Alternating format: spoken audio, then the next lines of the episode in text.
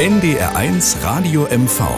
Die Morgenandacht. Ein Beitrag der evangelischen Kirche. Vier Umarmungen brauchen wir am Tag, um zu überleben. Das hat eine Therapeutin mal gesagt. Virginia Satir hieß sie. Und es brauche sogar acht Umarmungen, damit wir uns gut fühlen. Daran musste ich denken, als mir Annika von ihrem Theaterbesuch erzählte am Wochenende.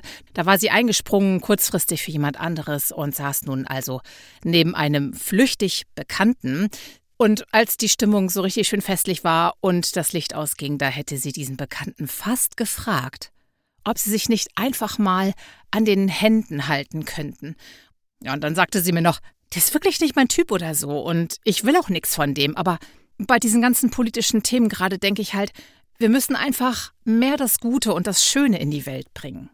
Sie habe sich aber zusammengerissen, unterstrich sie noch, und habe gar nichts getan.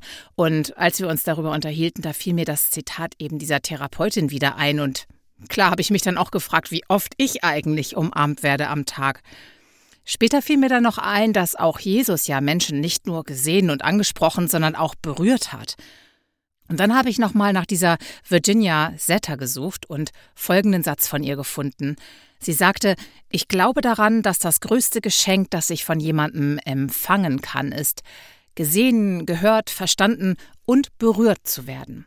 Und das größte Geschenk, das ich geben kann, ist genauso, den anderen zu sehen, zu hören, zu verstehen und zu berühren. Vielleicht hätte Annika doch fragen sollen, oder? Was meinen Sie? NDR1 Radio MV. Die Morgenandacht. Ein Beitrag der evangelischen Kirche.